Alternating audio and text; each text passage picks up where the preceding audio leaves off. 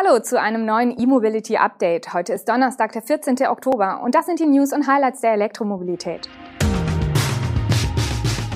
Frankreich investiert in Elektromobilität. Tschechien baut Ladesäulen. Opel Movano E in Deutschland bestellbar. E-Bike mit bis zu 50 km/h und die Güterdrohne von Volocopter hebt erstmals ab. Frankreichs Präsident Emmanuel Macron hat einen 30 Milliarden Euro schweren Investitionsplan zur wirtschaftlichen Modernisierung des Landes präsentiert. Interessant aus der Sicht der Elektromobilität. Bis 2030 sollen in Frankreich zwei Millionen Elektro- und Hybridfahrzeuge produziert werden. Der von Macron vorgestellte Investitionsplan firmiert unter dem Titel France 2030 und zielt in erster Linie auf die Stärkung der industriellen Wettbewerbsfähigkeit des Landes und die Entwicklung von Zukunftstechnologien ab. Von dem Gesamtpaket sollen 4 Milliarden Euro in den Verkehrssektor gehen.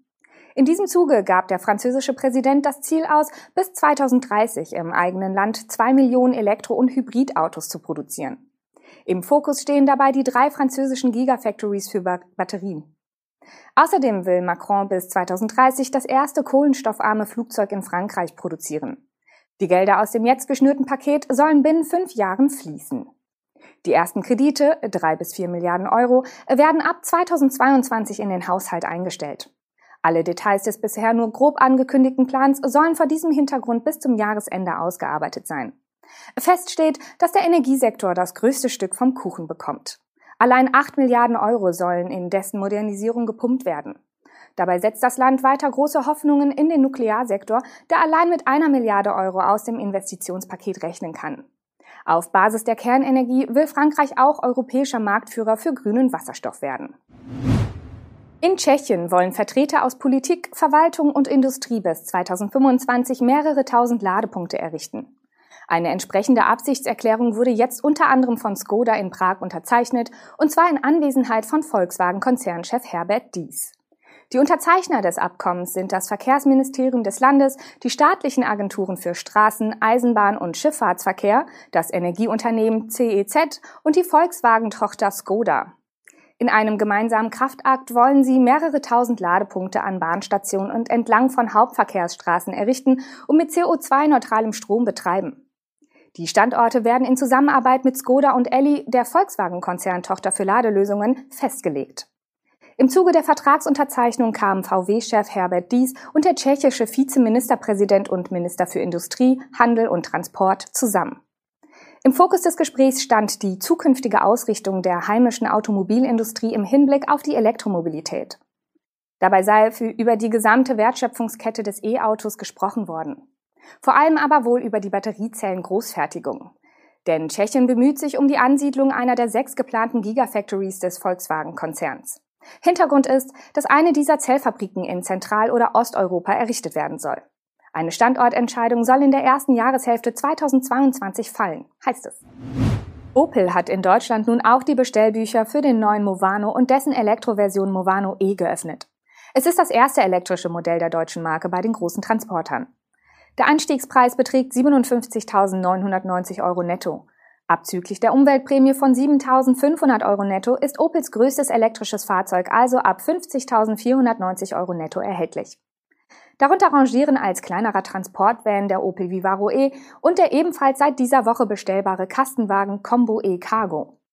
Während der Vivaro E und der Combo E Cargo den aus zahlreichen Stellantis-Modellen bekannten 100 kW Antrieb verwenden, kommt im großen Movano E ein Elektroantrieb mit nur 90 kW Leistung zum Einsatz. Je nach Karosserieversion wird ein 37 Kilowattstunden großer Akku verbaut. Bei den längeren Versionen L3 und L4 ist Platz für 70 Kilowattstunden. Damit ergeben sich WLTP-Reichweiten zwischen 116 für den kleinen und 247 Kilometer für den großen Akku. Als der Movano E in diesem Mai angekündigt wurde, lag die WLTP-Angabe für den großen Akku noch bei 224 Kilometern.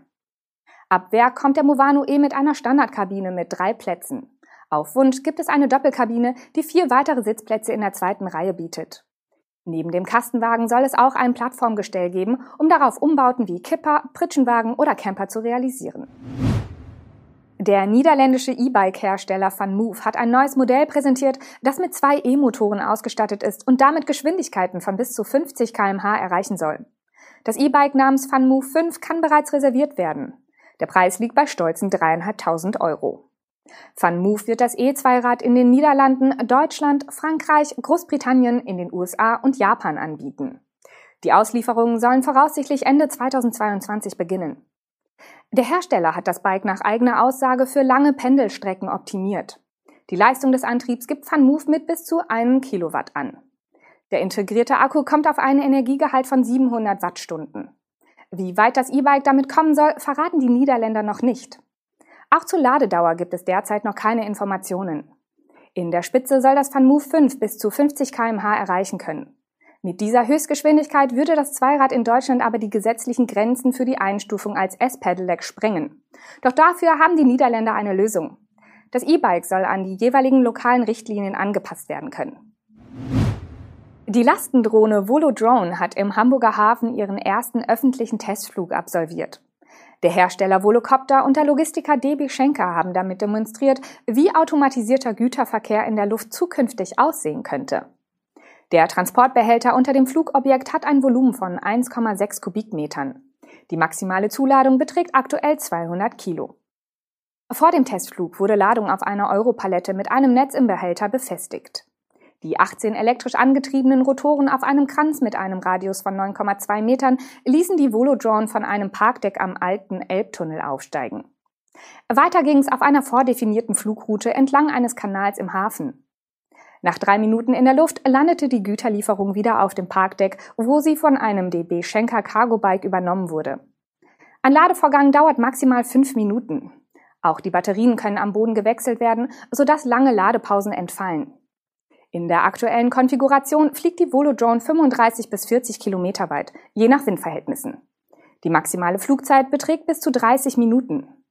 DB Schenker ist nicht nur Kunde, sondern auch Investor der Volodrone. Das Logistikunternehmen sieht Potenzial für wertvolle Waren wie etwa medizinische Güter, die schnell ans Ziel gebracht werden müssen. Das war's mit den Nachrichten aus der Welt der Elektromobilität für heute. Wir sind am morgigen Freitag wieder für Sie da. Bis dahin.